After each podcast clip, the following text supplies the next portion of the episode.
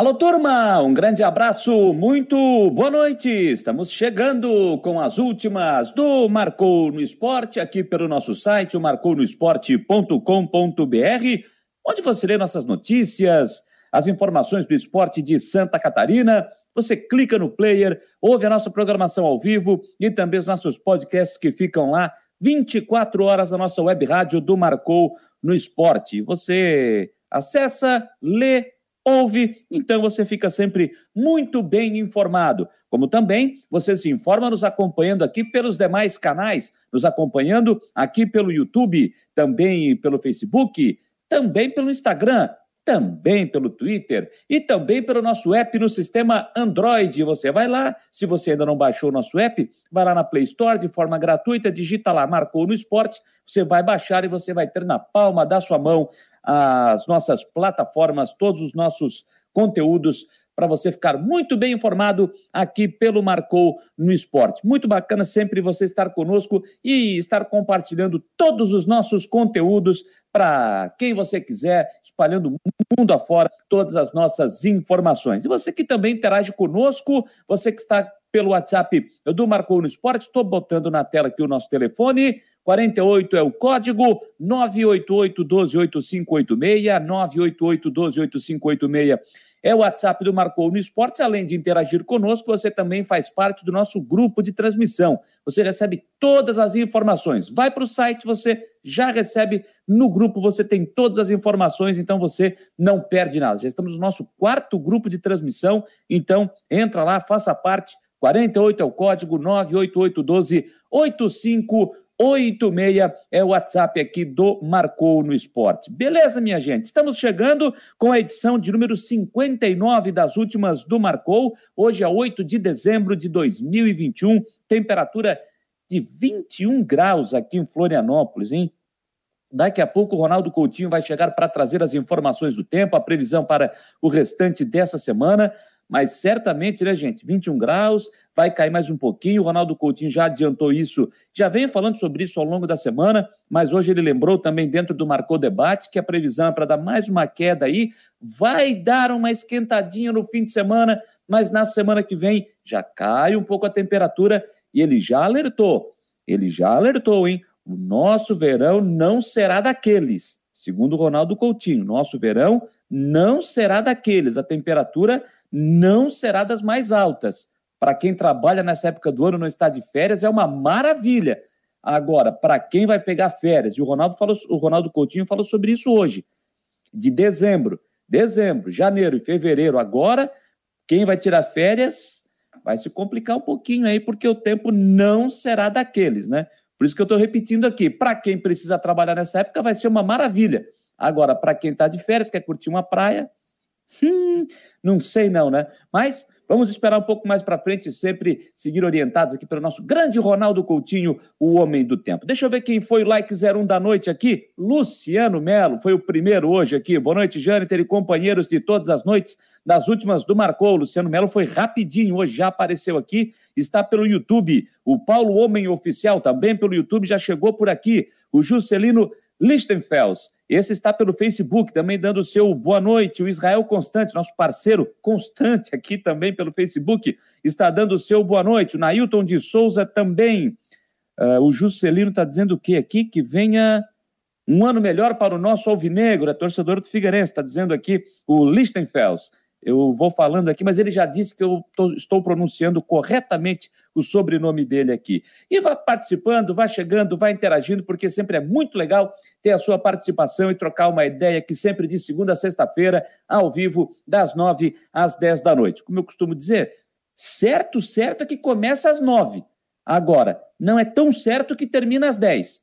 Antes das dez não termina. Mas depois das 10 é que tem terminado bastante, né? Então o certo é, às 9 começa. Eu só não prometo que termine às 10, porque geralmente passa um pouquinho, tá certo? Então, gente, agora eu vou ter a oportunidade, agora com mais tranquilidade, hoje está tudo certo. A gente já teve a oportunidade de começar uma conversa, mas a internet não permitiu naquela oportunidade, mas hoje está tudo ok, está tudo certo, vai ser com muito prazer, muita honra que eu vou receber aqui o presidente do Esporte Clube Próspera, Israel Rocha Alves, Israel Rocha, agora sim conosco. Já testamos, já conversamos aqui antes de entrar no ar, presidente, já está conosco aqui na tela. Agora sim, presidente, muito boa noite. É um prazer estar te recebendo aqui nas últimas do Marcou. Boa noite, Jâniter. Boa noite a todos os nossos telespectadores, ouvintes do Marcou no Esporte. É uma satisfação estar falando. Realmente, hoje nós testamos já, tudo ok. Outra vez foi uma bagunça. A gente. E não por nossa culpa, diga-se de passagem, né? Sim. né? Caiu aqui a rede na região de Criciúma aqui. A gente até tentou no 4G, mas eu acredito que estava sobrecarregada a época e a gente não conseguiu, então, cumprir a nossa missão aquele dia que é trazer aí as notícias, falar um pouquinho do Esporte Clube Próspera, do qual eu desde 2020 aí estou à frente com uma diretoria muito atuante e a gente vem é, modificando né, o curso, o destino desse clube que é tão querido aqui para a região carbonífera. É, é, eu não vou dizer que é um dos é o, eu não vou dizer que é o último time carbonífero, porque o Metropoli, o Metropol vem dando sinais de que vai renascer uma fênix. Opa! É, muito legal ali pela presidência do China e vai ser muito bonito se voltar, né? Faço muitos votos que volte. É, é, é claro, e isso é importante, talvez vai fazer parte da nossa conversa aqui, gente. Eu sempre falo, né? A gente precisa entender o nosso tamanho. É, não cabe não cabe aqui na nossa região todos os clubes que estão surgindo do tamanho do Criciúma. A gente nem tem população para tudo isso. Agora, se todo mundo souber o seu tamanho e encontrar o seu espaço de acordo com a sua marca e tudo mais, existe sim espaço para um futebol profissional. O sul de Santa Catarina é muito rico nesse sentido, é um celeiro, e a gente espera, assim como a gente vem fazendo aqui no Próspera, que as outras equipes também possam ter aí é, êxito e a gente mostrar essa força do futebol do sul. O, quando o senhor cita aí o China no, no Metropol, você está falando do China, nosso querido José Carlos Vieira, foi técnico aí no futebol amador, é ele? Esse mesmo. Ele mesmo? Esse mesmo. Rapaz, Esse mesmo. Pô, China. Ele, ele, vem fazendo um trabalho muito legal, gente. É, é, fica, inclusive, aqui como sugestão é, de, de entrevista, porque ele vem fazendo um trabalho muito legal, que começou com um trabalho social, resgatando o nome do Metropol, e, e, e, vem se fortalecendo a ponto de que agora eles já começam a ensaiar talvez uma série C de catarinense e tal, é, talvez para o próximo ano não, mas em breve a gente vai ter aí o Metropol de novo com suas cores Olha aí alegrando o futebol rapaz. profissional de Santa Catarina. Quero dizer que se eu vou fazer, vou atrás disso, uma, uma baita sugestão para reviver momentos, porque como o senhor sabe, eu sou aí de Criciúma, e em algumas oportunidades já narrei na Rádio Julia Negra, eu como narrador e o China como comentarista. Ah, que maravilha. China como comentarista. Como repórter, como repórter fazendo aí futebol amador em diversas vezes, já entrevistei o China por diversas e diversas vezes como técnico das equipes aí do futebol amador da região. Já me deu uma baita pauta, hein, porque o Metropol tem história. O Metropol não tem história só no, na região carbonífera, no futebol catarinense. O Metropol tem história no futebol brasileiro. Né? Justamente, então, futebol mundial, fez excursão mundial, na Europa isso, com bons exatamente. resultados lá, né? Exatamente. Então, então é uma grande pauta, eu não tenho dúvida assim, fico muito feliz. Já está ganho a noite, então. Já está ganho a noite. E quero dizer mais para o senhor, viu? A minha família, minha mãe, minha tia, eles trabalharam no hotel lá no Metropol. Quando na época do Metropol tinha um hotel lá, que eu acho que hoje é um colégio, não sei se é isso, lá, na, lá atrás, isso, né? Quando o Metropol uhum. estava nativa, eles eram, eles eram funcionários do hotel lá no, no, no, Metropol, quando o Metropol estava no seu grande momento. Então, pô, eu já me deu uma baita de uma dica. Gêniter, inclusive, quando, quando eu assumi o Próspera, uma das, das minhas dificuldades foi convencer a minha mãe a torcer para o Próspera, porque ela é metropol desde criança, assim, e, e aí eu disse, mãe, mas agora, agora é o seguinte, agora é Próspera. E embora ela cresceu na Próspera, mas ela ela tinha, ela, ela era voltada para a região do Rio Maina, né? Aqui em Criciúma nós tínhamos duas grandes regiões além do centro, né? Sim. Que é a Próspera, onde o Próspera está sediado, e o Rio Maina. Eu falo isso para os nossos ouvintes e não para ti. E aí o Rio Maine era onde estava o Metropol. E ela sempre foi Metropol, mas hoje ela já está convencida E aí, inclusive, falei para ela, esses dias ainda brincava com o China, né? Baixa, tu vai me complicar se o Metropol voltar, que eu vou perder a minha torcedora. Mas, mas, mas é isso, eu acho que o futebol do sul de Santa Catarina, ele foi muito rico no passado, né, com, com, com, com, equipes muito fortes, e claro que fortalecido em razão da, da, da, da das, das, das empresas carboníferas, né? E agora a gente está revivendo por uma outra perspectiva essa força, agora com o Caravaggio subindo da C para B, do qual a gente teve participação nesse processo, né? Sim. O Próspero ele não empresta apenas o estádio, o Próspero ele conversa com a diretoria do Caravaggio sobre a possibilidade deste time de futebol amador, mas com tantas conquistas, e aí talvez já não cabendo mais no futebol amador, se tornar profissional. A gente fez muitas conversas e a gente fica muito feliz de ter contribuído. Hoje ainda falava com um dos diretores lá e a gente fica muito feliz de ter contribuído, de estar participando desse momento do futebol do Sul e fica aí mais, mais uma vez é, a alegria de ter dado essa pauta aí, que é o Metropol, e em breve a gente vai estar ouvindo falar do Metropol aí também no futebol profissional. Pô, que legal. Tomara que realmente isso aconteça. E quero dizer para o senhor também que o meu pai, o seu Jango Decortes, que é da Próspera, é torcedor do Próspera.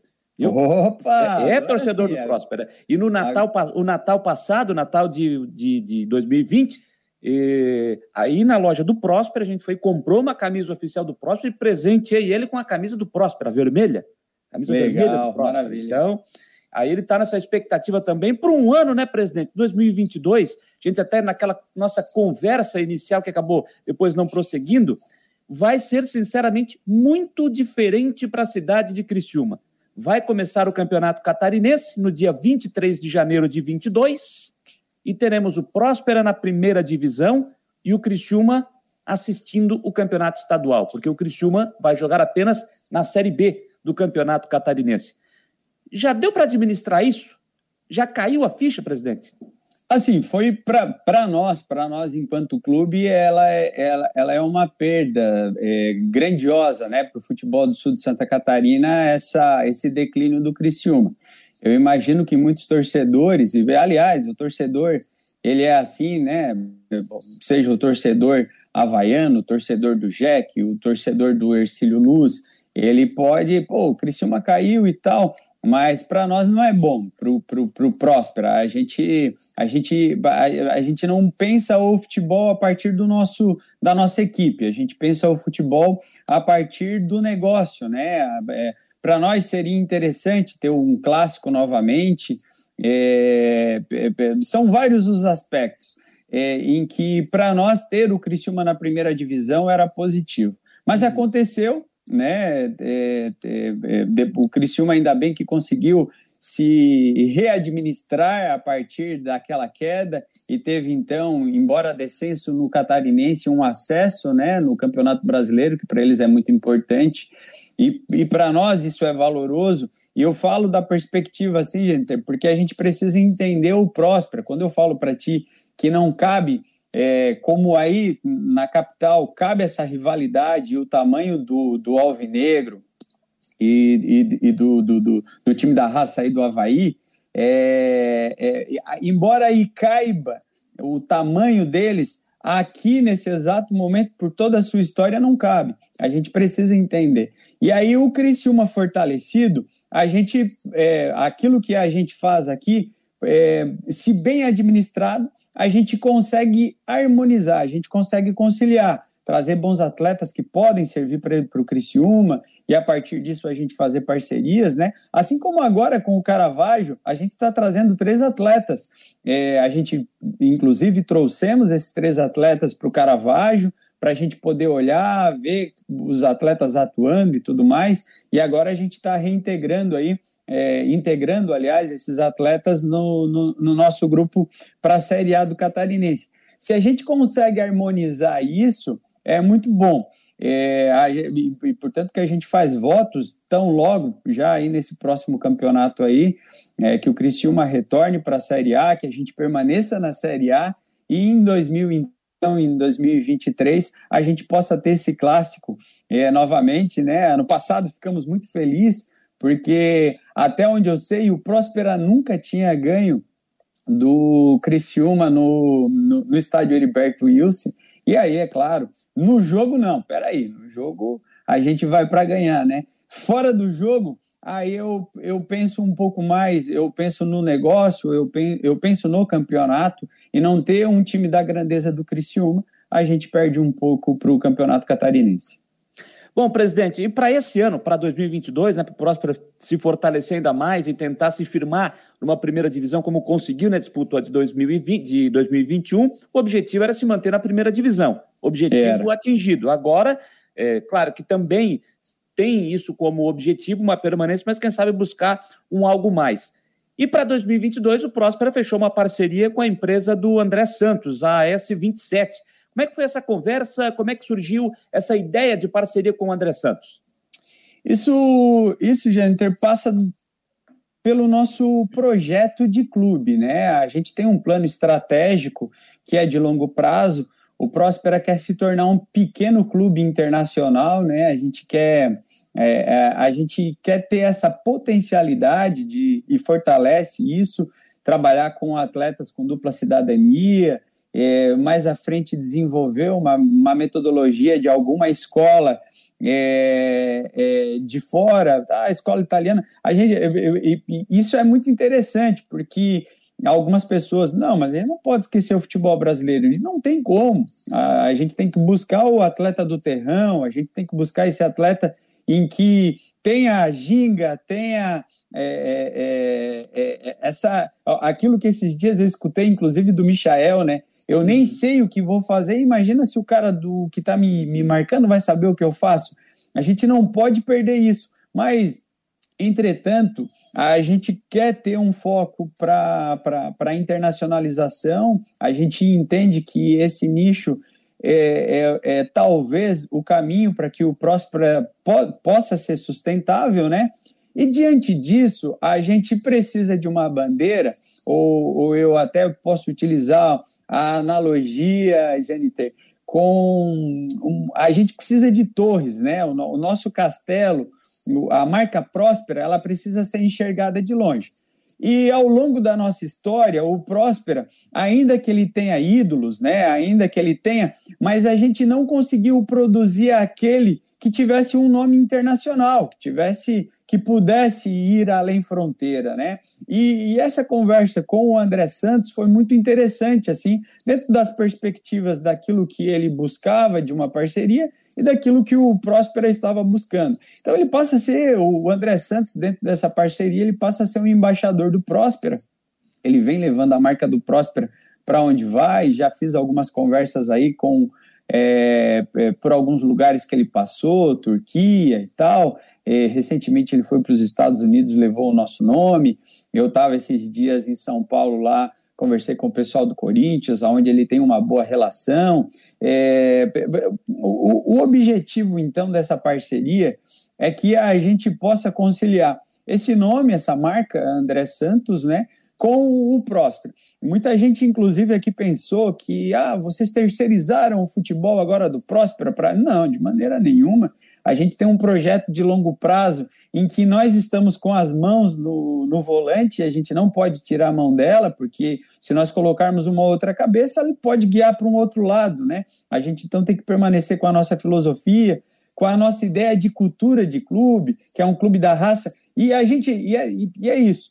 É, só vai compreender esse processo de cultura quem vive necessariamente é, a região e tudo mais. Então, como a gente tem um projeto sólido de longo prazo, que inclusive o ano de 2020, eu, eu até falo muito isso, né? embora ele tenha sido de conquista e o de 2021 tenha sido de conquista, mas esse, o que aconteceu em 2020 e 2021, gente, não nos define ainda. A gente está no início da nossa jornada, a gente está no início do nosso processo, Pode ser que em 2022, aliás, a gente possa ter tropeço e, e, e eu, e eu tenho razões, inclusive, para acreditar em tropeços em 2022. Vocês, pô, mas tu está sendo pessimista, presidente? É, eu estou tendo que fazer modificações no meu estádio. Nesse exato momento, eu estou tendo um Sim. custo é, para além do que eu poderia suportar. E eu tenho que montar um plantel também. Então, enquanto eu tenho equipes aí como Marcílio Dias, Camboriú, o Barra, investindo e investindo, hein? Eu, a gente muitas vezes aí tem procurado os mesmos atletas e esses atletas não estão vindo para o Próspera e eles não vêm por uma única razão, tem que estar pagando mais. Nós temos projeto, mas nós não temos o valor que muitas vezes é o que o atleta vem pensando de maneira imediata, né? Ih, rapaz, estava numa pandemia aqui, ganhei pouco, agora é o momento então de ganhar um pouquinho mais. Ele, o atleta vem escolhendo ganhar um pouquinho mais. Então, algumas situações, Janiter, vêm me levado a acreditar que esse será um campeonato difícil para o Próspera. Mas da outra vez, eu falava isso para ti, que inclusive sob a perspectiva, e a gente pensa, tá lá, só olha, o time hoje para cair é o Próspero. Eu não sei qual será o outro, mas o Próspero é um dos candidatos a cair em razão da divisão de investimentos que nós temos que fazer, né? No físico e em plantel. E aí a gente vem pensando agora diariamente como que nós superamos, porque a gente já tem essa, a gente já fez esse raio-x, né? A gente já diagnosticou que a gente é um, um clube possível a cair e a gente está então agora buscando solução peça por peça de como o que nós devemos fazer para que nós possamos superar e fazer um campeonato tão bom quanto esse de 2021, que inclusive nos deu acesso aí pela primeira vez na história do Próspera a uma divisão nacional e nós vamos disputar então a Série D do Brasileiro. Presidente, é inevitável eu, eu não fazer essa pergunta, né? É, o André Santos, para esse ano, fez uma parceria com o Metropolitano que acabou não dando certo. O Metropolitano acabou sendo rebaixado junto com o Criciúma é, para a Série B. E é claro que fica o torcedor do Próspera fica com aquela pergunta: pô, mas o Próspera fecha uma parceria com o André Santos, a gente sabe o nome do André Santos, a marca André Santos, a importância que o André Santos tem para o futebol mundial. Não é isso que eu questiono. A gente pergunta pela parceria. Como houve esse rebaixamento, o torcedor do Próspera pode se perguntar: mas como é que ele vai fechar uma parceria com uma empresa dessa? É, como é que foi esse contato, essa conversa? Vai ser feito alguma coisa de diferente? A parceria tem pontos diferentes do que foi é, com o Metropolitano, do que está sendo é, feito eu, com a Próspera? É, assim, Jennifer, eu não conheço a parceria dele e com o Metropolitano, né? Na verdade, nem perguntei, eu, eu, eu, eu nem busquei saber o que, que aconteceu lá, do porquê que foi ou não foi rebaixado. A gente ganhou do Metropolitano, pronto. E, e já estava no nosso mapa esse ano ganhar do Metropolitano, estava no nosso mapa ganhar do Ercílio Luz. É, existia ali alguns clubes que nós sabíamos que nós iríamos ganhar. Para nós, a, a, a, superação de expectativa foi ter ganho de um Figueirense, é, foi surpresa para nós ter perdido com Concórdia. Assim, dentro do nosso. Do, do, nós tínhamos estabelecido algumas metas durante o nosso campeonato e a gente sabia o que a gente encontrar. Então eu não sei lá da parceria deles. Sim. Vamos falar da nossa parceria. Se nós rebaixarmos a responsabilidade não é do André Santos. A, a, não ser que ele, a não ser que a gente entenda que assim, ó, o André Santos é um Mick Jagger, né? Tem aquela brincadeira Sim. de quem o Mick Jagger bota a camisa, o time perde. A não ser que seja isso, porque a, a, eu não posso responsabilizar alguém que não tenha ingerência pelas contratações, né? Ele sim, é, é, o André, pô, ele vem trabalhando muito na busca por patrocínios, ele vem trabalhando muito pensando muitas vezes atletas com a gente, isso a gente faz, nós sentamos em comissão, a gente analisa lá é, atleta por atleta, posição por posição, minutagem, é, é, liga para muitas pessoas que a gente conhece para saber lá como que o atleta se comporta e, e, isso tudo ele vem fazendo com a gente, mas as contratações elas não se dão a partir dele. Isso é importante que fique claro para o torcedor prosperando, né? É, de modo que no final do campeonato, se nós não tivermos um sucesso, ou, ou pior, se nós tivermos o insucesso e o descenso, eu de antemão, eu aqui, eu já deixo claro, a responsabilidade é minha, a responsabilidade é do Neyrama, a responsabilidade é do Rafael, a, responsabil... a responsabilidade é nossa, porque nós definimos o corpo, é, é, a equipe, a comissão técnica, somos nós, que é, a, a escolha do técnico, o Emerson Cris, né, hardcopy, uhum. passou pra, por mais ou menos seis pessoas. Nós tínhamos vários nomes, a gente tinha um perfil, Janitor, é, a, a, o, como nós, o nosso objetivo é trabalhar com atletas jovens, o que, que a gente procurou? Um técnico que fosse formador. Então, tinha que ser um técnico que tivesse passado pelo 15, o 17, o 20, aspirante, e que tivesse a experiência do profissional. É, se nós olharmos para o currículo do Emerson, ele, mais assim, da letra A à letra Z, o Emerson ele vai preenchendo cada um dos nós. E o Emerson olhou para o nosso projeto, não foi uma questão de valor, eu acho que ele tinha inclusive propostas melhores. E por que, que eu estou fazendo esse parênteses e eu volto agora ao André Santos? Porque essa escolha ela não passou pelo André Santos. O, o que, que o André Santos nessa escolha fez? Parabéns pela contratação, um excelente nome, parabéns. É... Ele podia, inclusive, ele inclusive fez parte de algumas entrevistas de técnicos, né? Mas não era ele quem definia, quem definia era o clube. Assim como vários atletas. É, ele tem, assim como eu, eu, de vez em quando, lá no grupo, eu recebo muito material, Janita, e eu coloco lá no grupo da comissão, lá, ó, recebi esse zagueiro aí, dá uma olhada e tal. Ele também faz isso. Ó, recebi esse atleta aqui, dá uma olhada. Nem meu atleta, nem o atleta dele, toda a comissão analisa, é, é, é passado por vários critérios que nós estabelecemos, né? Desde médicos e tudo mais. E a partir do momento em que a gente entende que o atleta pode ser, ele vai ser contratado, mas isso não é nem ele. Então, é importante que isso fique claro. Assim, a, essa parceria ela está muito mais relacionada a essa parte é, de embaixador mesmo, e, e, e, e, ou seja, ela tem uma outra finalidade que eu não posso comparar com a do Metropol, porque eu não conheço a que foi realizada lá no, no Metropolitano, desculpa. Presidente, eu estou lendo aqui algumas informações, acho que ficou claro aqui, o, que o senhor explicou como é que funciona essa, como é que funciona essa parceria com, com o André Santos e a sua empresa. Ainda, depois eu quero falar um pouquinho da parte estrutural do Mário Balsini e outros, outros assuntos claro. também, mas falando sobre a, ainda a questão do futebol, né?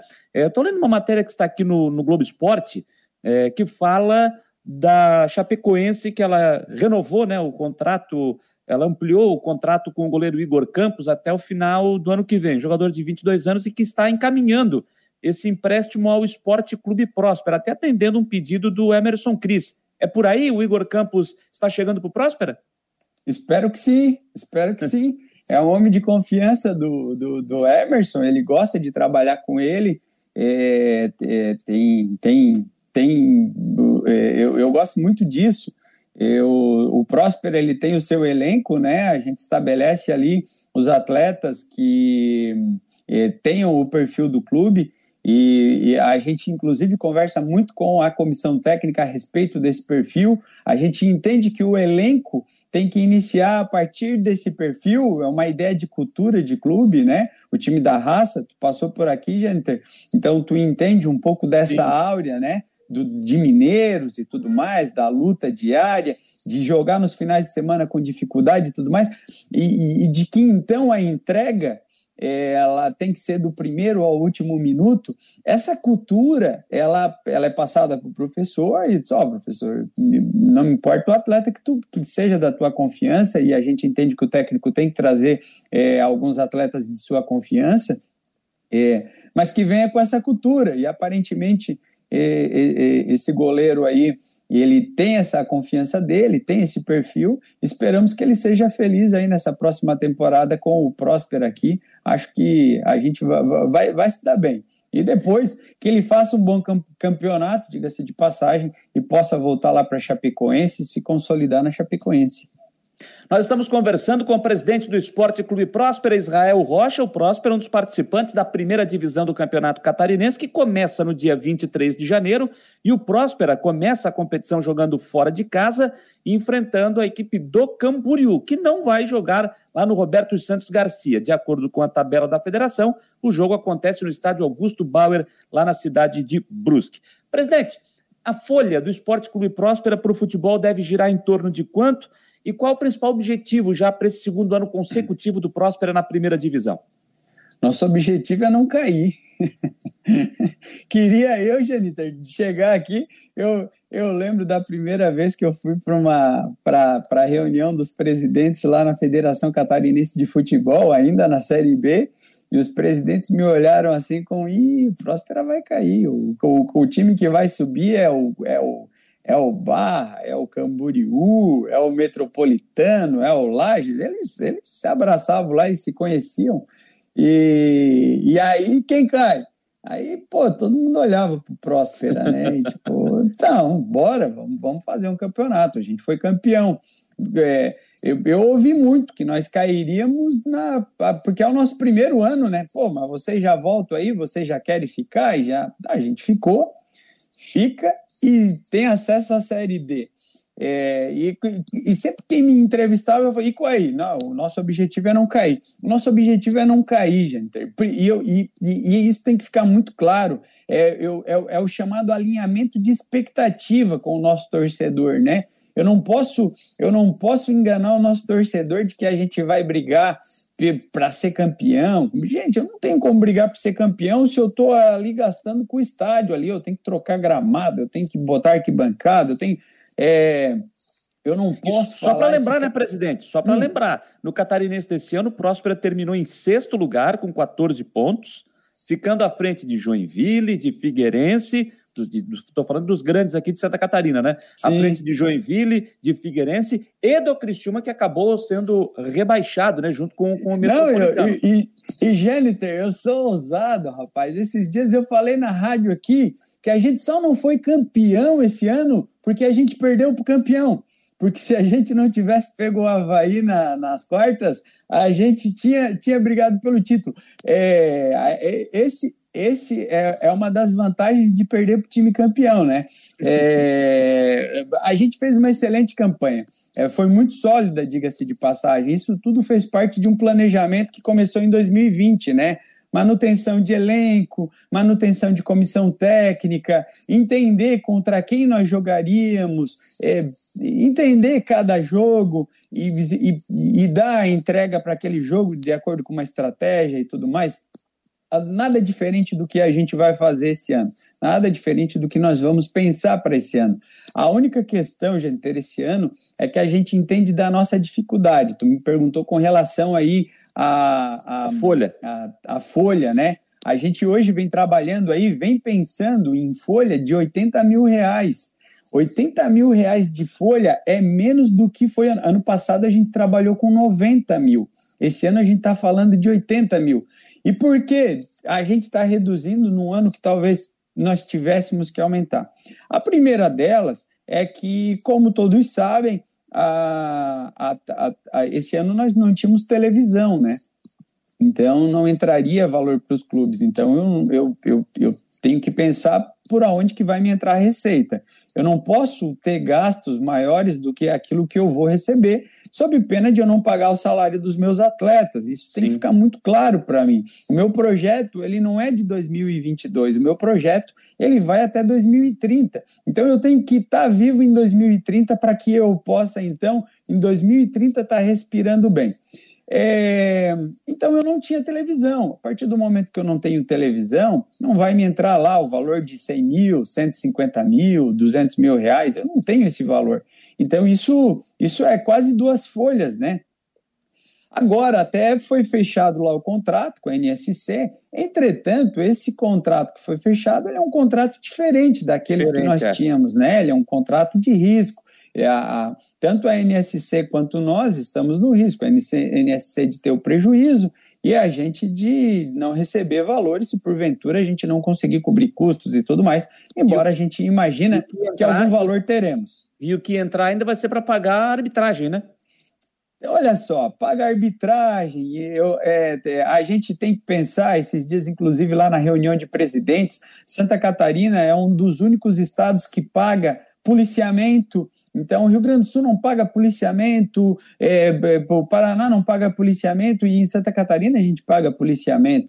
É, assim, os custos do futebol de Santa Catarina eles são elevados e nós não temos aquelas receitas que eh, tanto o Rio Grande do Sul quanto o Paraná, e principalmente se nós levarmos em consideração Rio de Janeiro, São Paulo e Minas Gerais, têm, porque lá, como eles têm os grandes clubes, e então eh, tem muita receita de arquibancada, eles acabam fazendo uma distribuição. Santa Catarina, nós não temos esses, esses, esses grandes clubes, né? Os nossos clubes, eles, eles são medianos, portanto que a, a, a nossa média é uma série B de brasileiro, uma série C e tudo mais. E a gente precisa entender o nosso negócio, então, para que a gente possa fazer o futebol. E, e eu, então, como eu não tenho essa receita, eu não posso aumentar a minha despesa, porque eu tenho uma receita a menos. E, e assim, de maneira muito consciente, nós fizemos, Janita. A gente desceu, a gente vem procurando atletas dentro da nossa faixa, a gente sabe o risco que a gente está correndo, Pô, mas aí vocês correm o risco de cair. Mas olha, eu vou dizer que cair saudável é melhor do que permanecer ou talvez inclusive cair em dívida. E aí, pô, gente, olhem para o Cruzeiro, olhem para tantos outros clubes no país em que, ou o próprio Vasco da Gama, em que, em razão, inclusive, de não cumprir e não conseguir cumprir as suas obrigações, tem dificuldade de manter o seu plantel e de ter equilíbrio, inclusive, nas competições. Então reduzimos a nossa folha e a gente vai continuar fazendo futebol. A gente chama aqui de gestão eficiente. É, temos pouco dinheiro, o pouco dinheiro que a gente tem, a gente tem que gastar bem, tem que ser bem pensado, a gente tem que ser ágil em gastar, mas esse ágil, é, é, ele, esse dinheiro ele não pode ir fora de maneira nenhuma, assim, né? É assim que a gente vai fazer. Então, com uma menor folha para esse campeonato, a gente, a gente vai brigar para não cair. Essa é a nossa realidade. Se porventura a gente conseguir isso, aí a gente começa a fazer igual fizemos no ano passado. Depois que a gente entendeu que nós não caíamos mais, aí a gente briga por algo mais. Aí a gente vai brigar novamente pela Série D do brasileiro, que é um objetivo. A gente vai para uma, uma quartas de final tranquilo, né? É, não importando contra quem a gente enfrente, a gente tem que enfrentar com a possibilidade de passar e de repente estar tá numa semi e tudo mais. Uhum. Mas antes de mais nada, a gente tem que ter o pé no chão, porque o futebol ele exige. A conta que bate na nossa porta diariamente, ela exige que a gente tenha o pé no chão. Presidente, na parte estrutural, o que, que mudou? Porque o ano passado, todo ano passado não, esse ano no Campeonato Catarinense, todos lembram, o Próspero mandou seus jogos no estádio Heriberto Wilson, o estádio do Criciúma, e não no seu estádio, o Mário Balsini. O que, que mudou é, de, de, de, setembro para cá? Até eu, eu pergunto de setembro para cá porque eu toco nesse assunto porque foi numa entrevista que eu fiz com o presidente da federação, Rubens Angelotti, ele havia me dito que o Próspera já havia acertado que jogaria, mandaria os seus jogos em Tubarão, no estádio do Aníbal Costa, no estádio Ercílio Luz. Uhum. Mas de um tempo para cá, houve a mudança e o Próspera já está, o estádio, Mário Balsini, melhor dizendo, já está passando por mudanças, troca de gramado, uma, uma as, as, devidas melhorias para que o Próspera possa jogar no seu estádio no Campeonato Catarinense é, do ano que vem. O que, que mudou para que o time saísse de Tubarão e voltasse para trabalhar, para mandar os seus jogos em casa, realmente? Mas, Jâniter, mas eu vou dizer para ti que a gente foi para Tubarão, a gente voltou para Criciúma, a gente foi para Tubarão, a gente voltou para Criciúma, muitas vezes, desde que nós terminamos o campeonato, e, e, e, e, mudaremos se for necessário, né? Eu, eu, eu, eu recordo aqui que na Rádio Eldorado, uma certa vez, eu disse que o Próspera tinha o plano A, B, C, D, E, F, G, e depois que nós terminássemos o alfabeto, é o alfabeto mais um número, A1, A2, A3. Eu, eu, eu, eu, te, eu tenho que ter a consciência de que, eu, eu, assim, eu, eu tenho que fazer o futebol. Eu não posso entregar. Quando eu digo entregar, é desistir da minha vaga, né? Eu não posso me entregar. Eu, eu sei da dificuldade. A gente deu um passo, chegamos numa chegamos na nossa na primeira divisão agora eu não posso recuar se eu recuar eu caio para a série C então eu tenho e aí nós conversamos lá com o pessoal do Tubarão e é, a questão lá é que o Tubarão ele passa por diversas discussões hoje lá em razão do momento que eles vêm passando, né? Que não me cabe aqui agora entrar nos pormenores, porque isso é, é da, da instituição Atlético Tubarão, né? Com a, com a K2, com a empresa Baltoro, com a associação do Atlético e tudo mais. E, e, e aí, em razão disso, das indefinições de lá, a gente teve que encontrar a solução. É claro que a gente não queria jogar em Tubarão, a gente quer jogar ali no Mário Balsini. Ano passado nós não queríamos jogar no Heriberto Wilson. Muito legal jogar no Heriberto Wilson, diga-se de passagem, porque é um excelente estádio, bom gramado, é muito confortável né, nos seus vestiários, para as equipes de rádio e tudo mais. Mas nós queríamos jogar no Mário Balsini, que é a nossa casa. É, é, é, é, é pequena, é, mas é nossa. E, e esse ano não foi diferente. Nós queríamos jogar no Mário Balsini.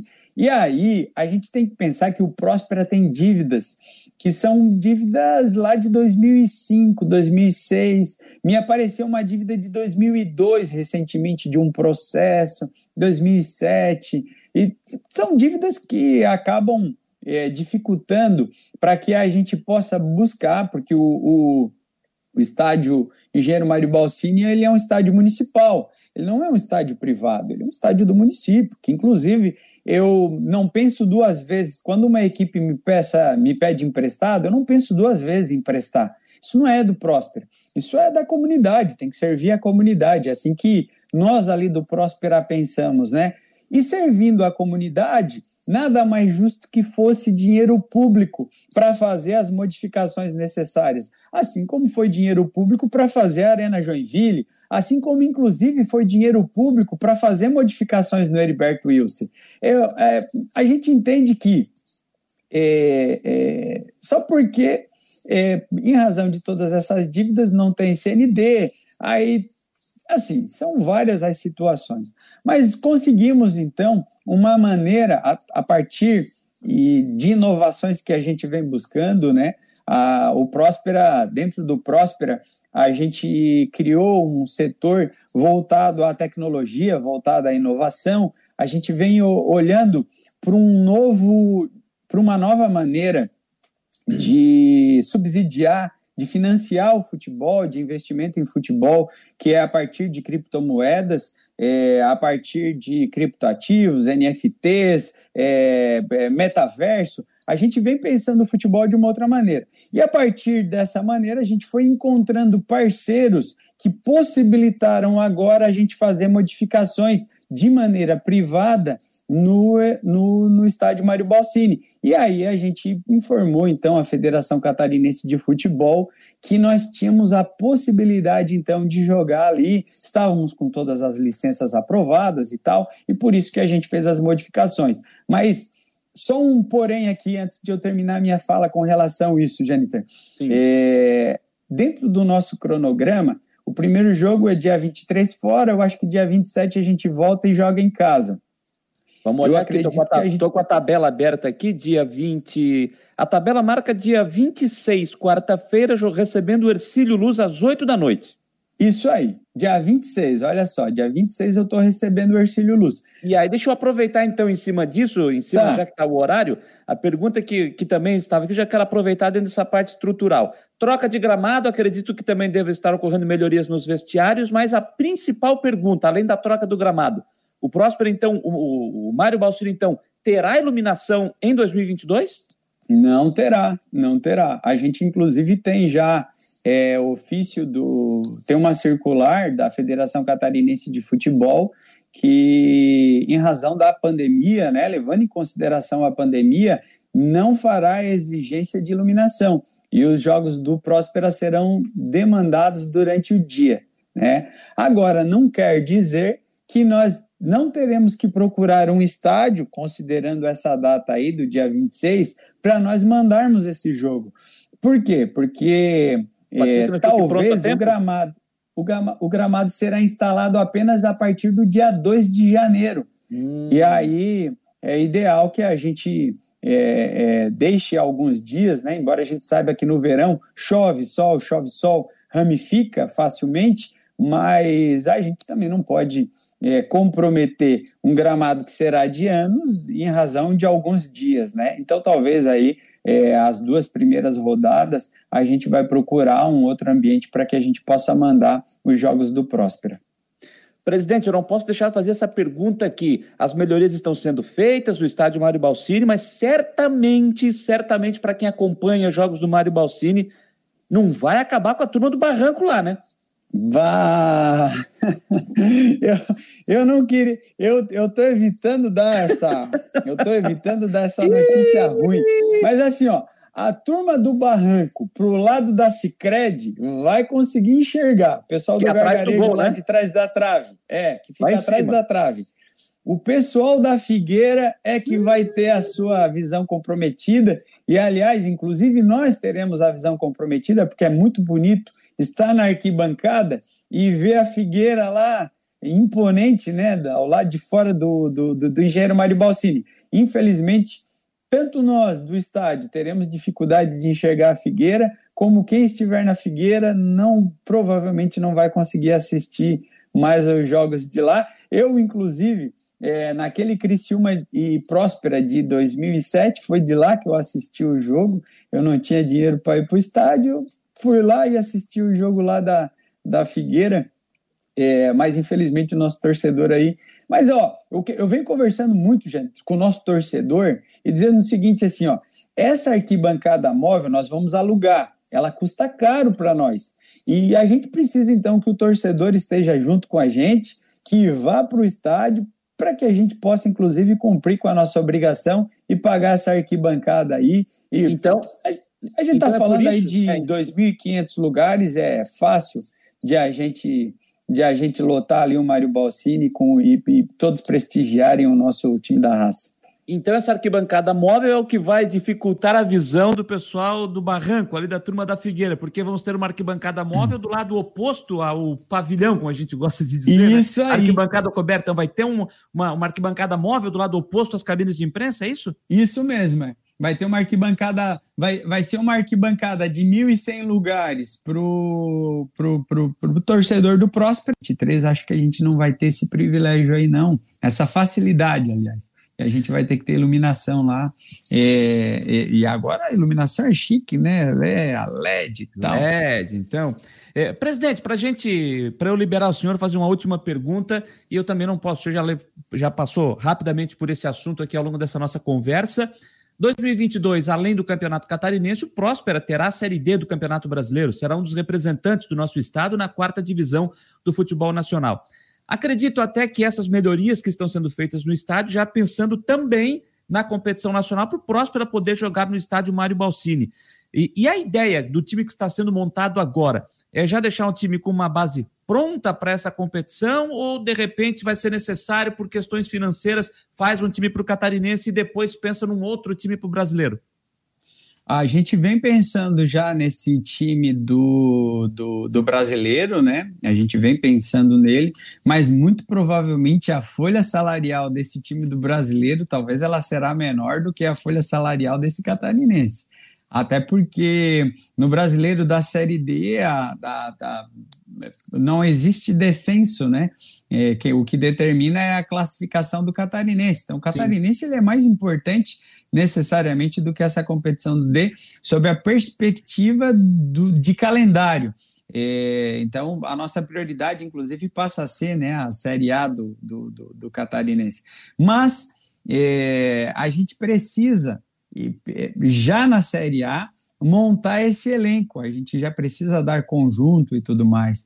Então, essa equipe que está sendo montada, ela já está sendo montada pensando na segurança, na estabilidade, na regularidade de, de, fazer um bom campeonato da Série D, porque a gente vai utilizar enquanto vitrine, né? A gente vai utilizar para minutagem, a gente vai utilizar para gente mostrar esse atleta jovem que a gente vem captando.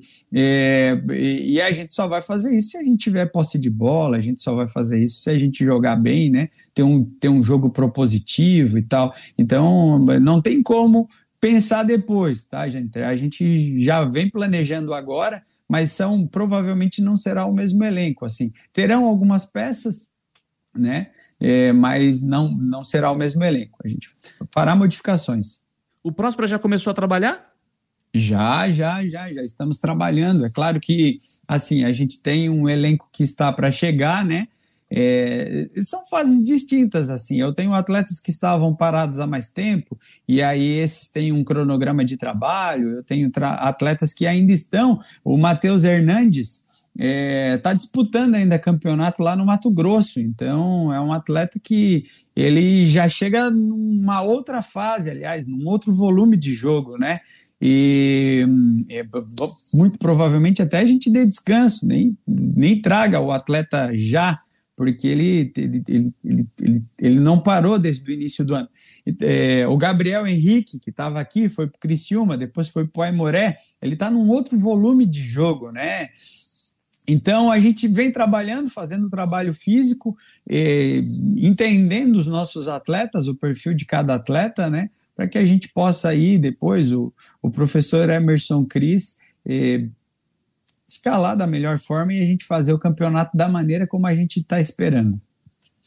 Presidente Israel Rocha, presidente do Esporte Clube Próspera, quero agradecer demais a sua participação conosco aqui nas últimas do Marcou no Esporte, falar um pouco mais de um time de, de, tradição, de história aqui em Santa Catarina. O Próspera tem 75 anos de história e 2022 será um ano diferente é o representante da cidade de Criciúma na primeira divisão do campeonato estadual, enquanto o time da cidade vai disputar, não, o time da cidade a gente fala de, de história, de tamanho, Criciúma e Próspera vai disputar a segunda divisão, e um ano que o Próspera vai disputar pela primeira vez o Campeonato Brasileiro, da, da vai disputar a Série D. Então, acho que sempre é, é legal, é importante a gente estar valorizando, e eu sou uma pessoa que sempre falei aqui, defendo e vou defender sempre o futebol de Santa Catarina. Acho que foi muito legal, até para quem nos acompanha, conhecer um pouquinho mais do Próspera, porque torcedor do Havaí, torcedor do Figueirense, os torcedores dos outros clubes estão de olho a partir de agora na montagem de elenco, trabalho das equipes, ou seja, de olho nos seus adversários a partir do dia 23 de janeiro, quando começa o Campeonato Catarinense. Por isso, quero agradecer demais, presidente, dizer que a gente está sempre à disposição aqui do Próspera quando tiver informação, notícia, divulgar alguma coisa, é só nos procurar que a gente está sempre à disposição aqui, presidente. Janter, eu que agradeço o convite, estar tá falando aí com você, falando com os seus ouvintes, né, torcedores aí de todo o estado de Santa Catarina, principalmente aí o pessoal de Florianópolis aí, torcedores do Havaí, torcedores do, do Figueirense. Eu sou um torcedor do futebol de Santa Catarina também, estava é, torcendo para o Havaí acesso à Série A, estava é, é, torcendo para que a gente pudesse colocar mais equipes na Série B, né? Porque é, é, a gente precisa compreender que quanto mais a gente fortalece o nosso futebol aqui, mais oportunidades a gente dá para os clubes pequenos é, participarem dessa fatia do bolo, né? Do, do, do, do futebol brasileiro. Então, a, a, a, é, muito, é, claro que o pensamento do torcedor às vezes é dar aquela não, teu time está na time...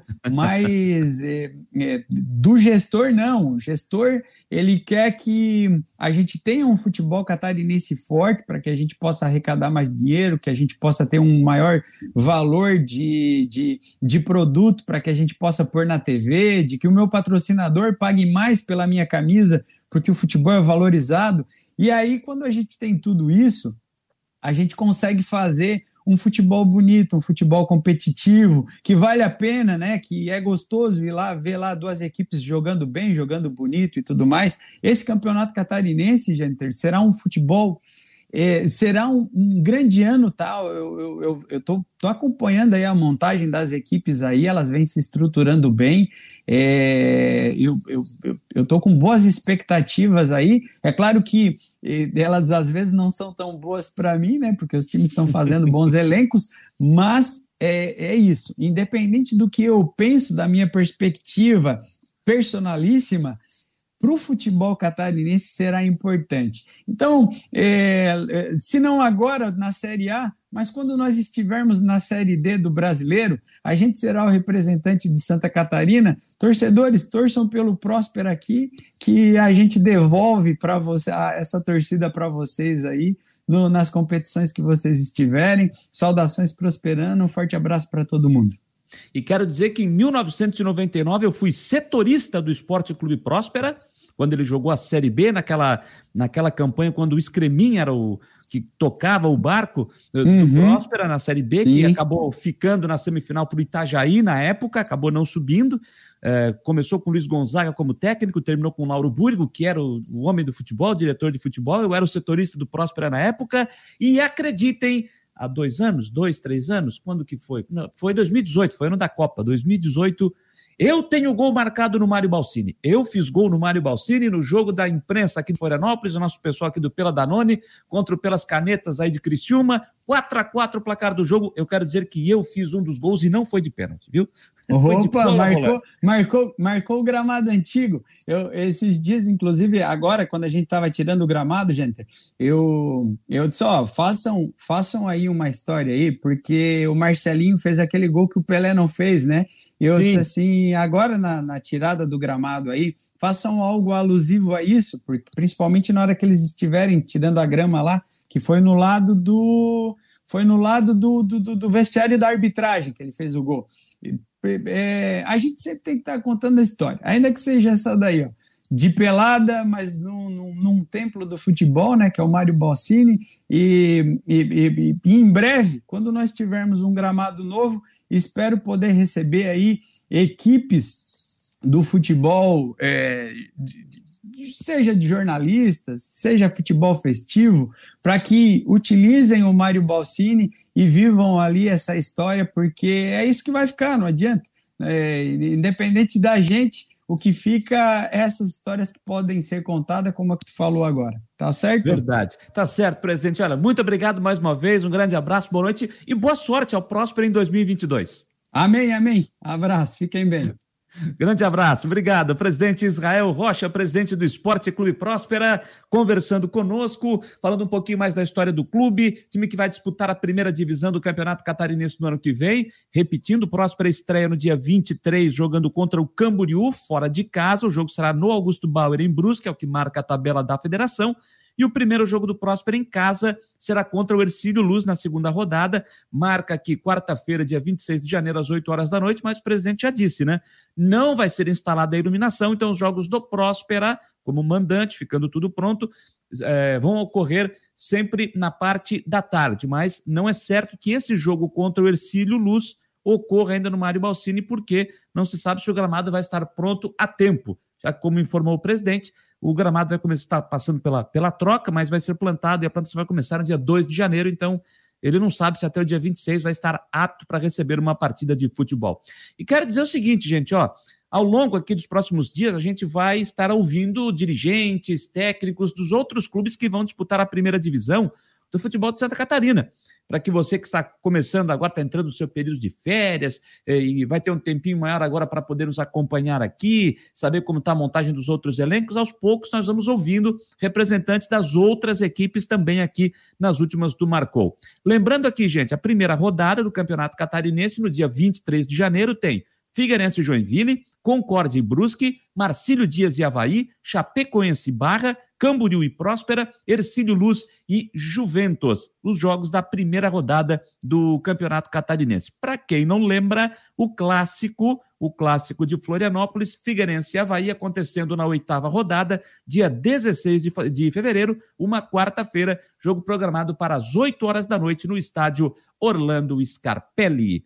Legal, gente? Rafael Manfro está dizendo aqui, ó, muito boa entrevista, show de bola. Obrigado, Rafael Manfro. Gostei também do papo com o presidente Israel Rocha do Esporte Clube Próspera. Alô, Gabriel 21.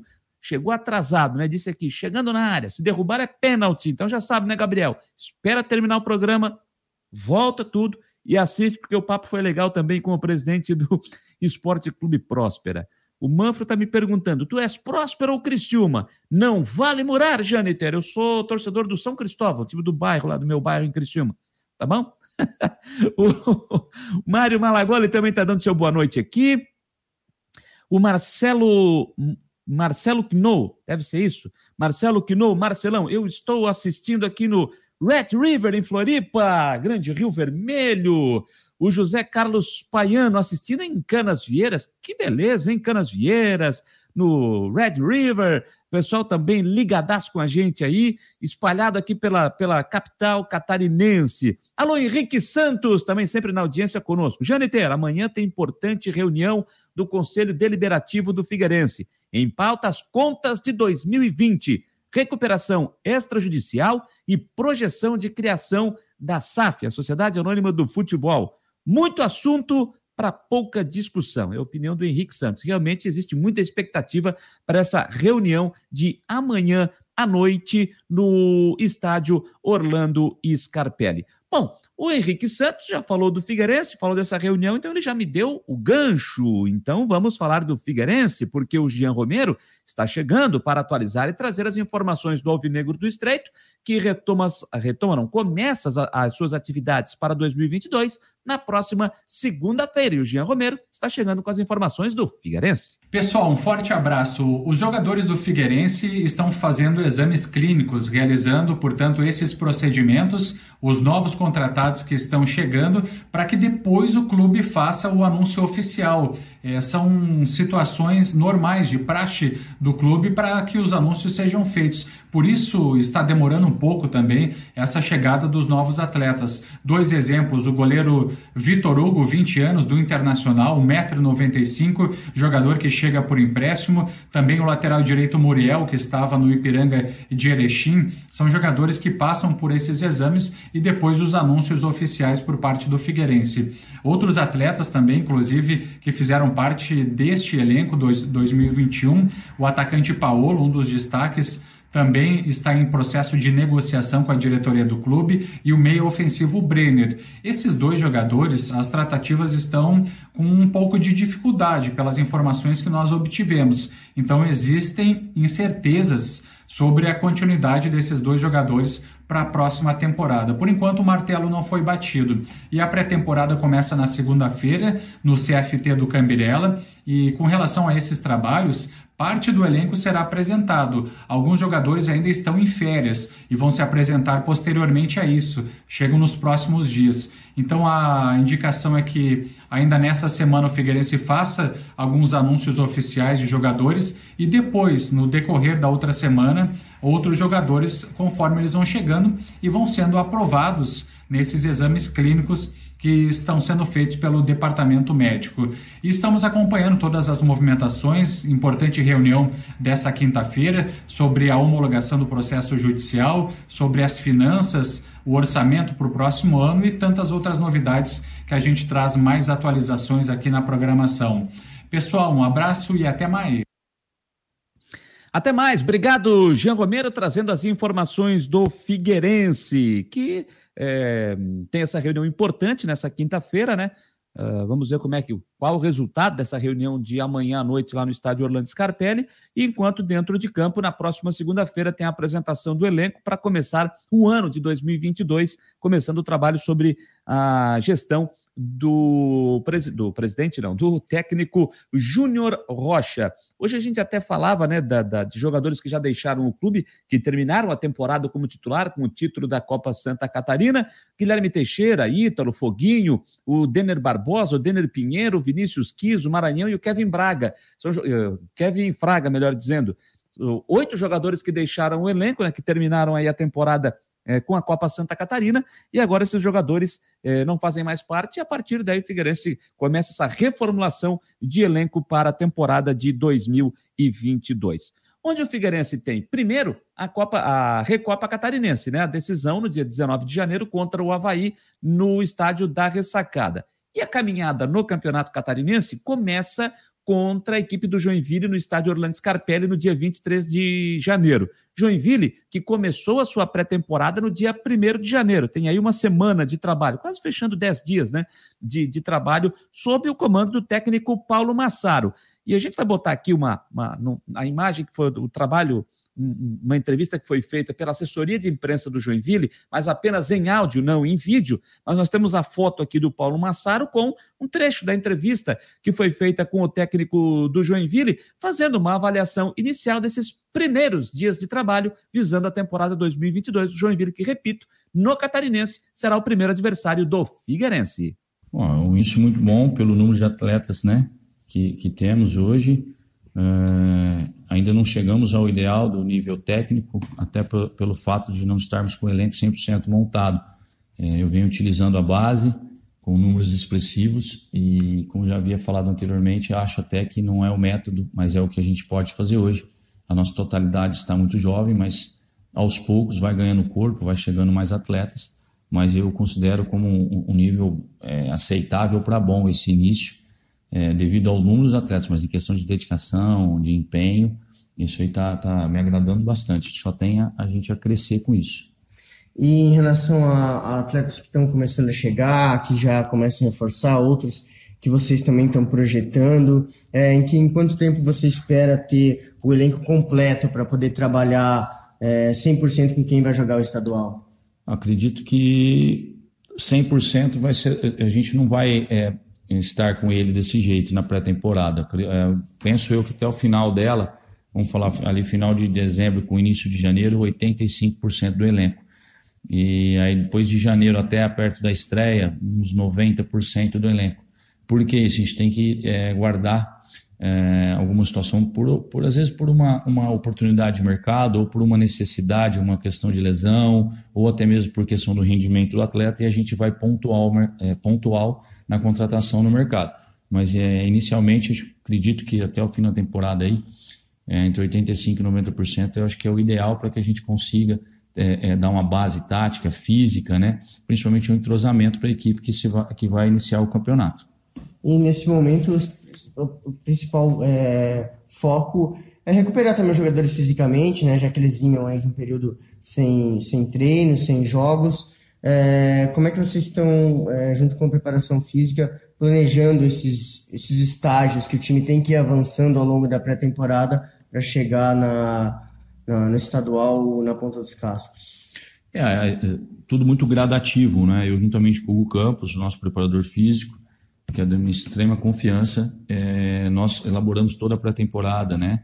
É, devido aos atletas estarem inativos por conta de férias, entre outros, né, que às vezes estavam é, com as férias um pouco maior devido ao calendário que tiveram no ano. Então a gente está vindo, né, é, numa crescente.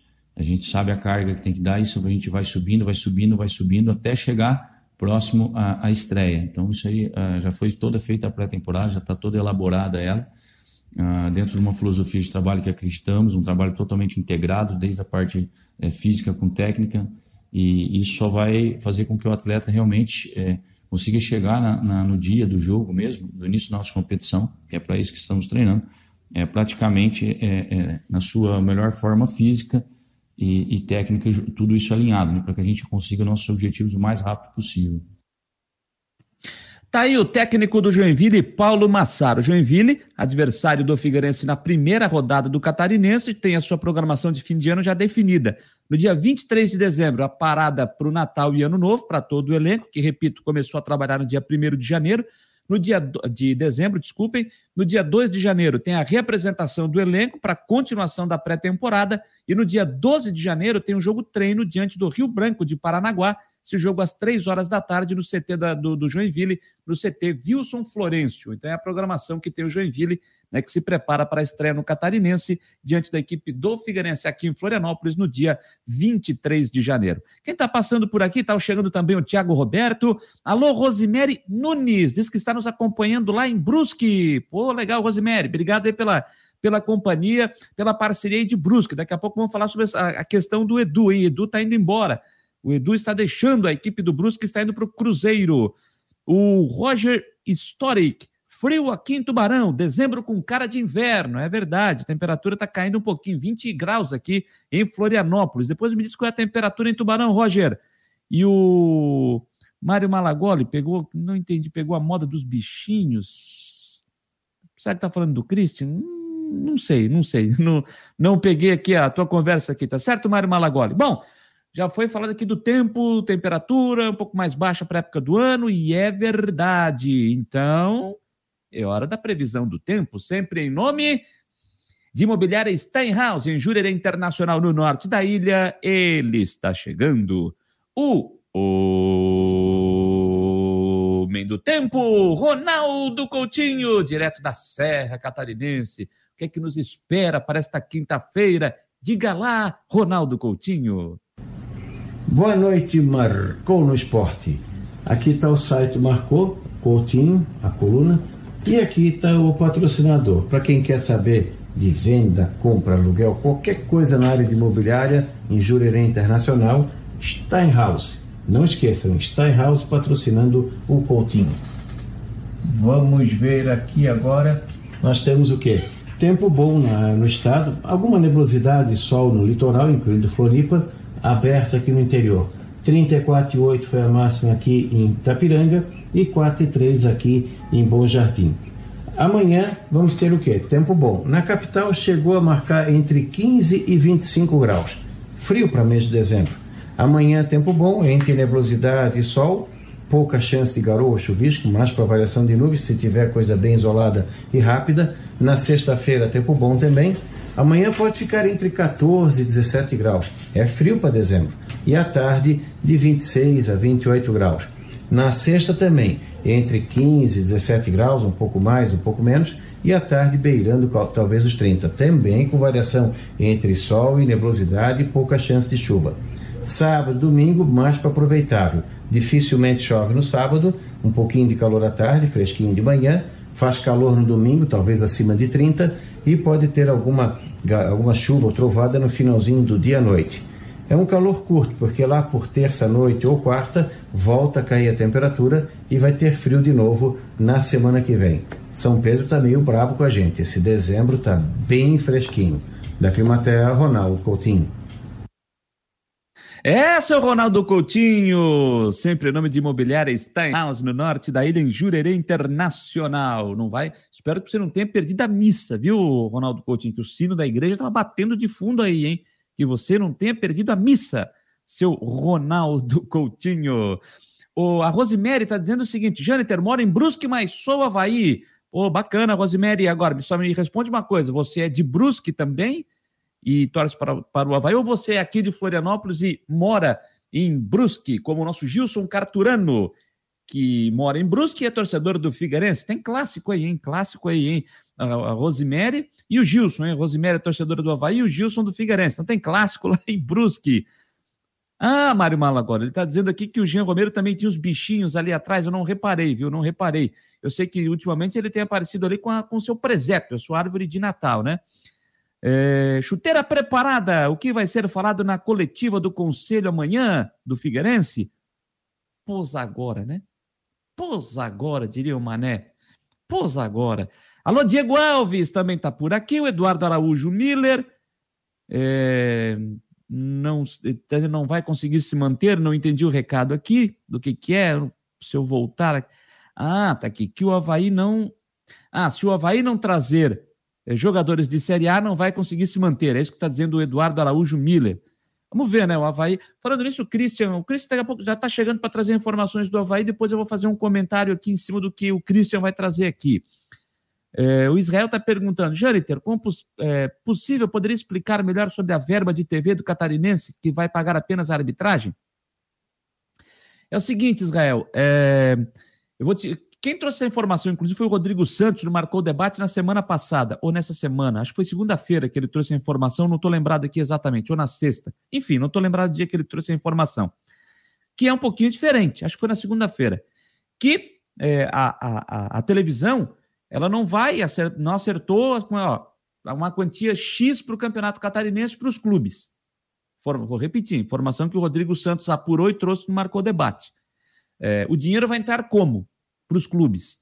É, a NSC, que adquiriu os direitos de transmissão, ela vai fazer a venda comercial, a, venda de, de publicidades, de patrocínios para o campeonato catarinense, e do valor, 60% vai para os clubes, 40% fica com a televisão. E esse valor que, que vai entrar, esse 60%, basicamente vai ser o valor para que os clubes possam pagar a arbitragem. Então é mais ou menos isso aí que o Rodrigo Santos nos trouxe de informação. E vale lembrar que o Cláudio Gomes, CEO da Associação de Clubes, quando nos concedeu entrevista, também não marcou debate.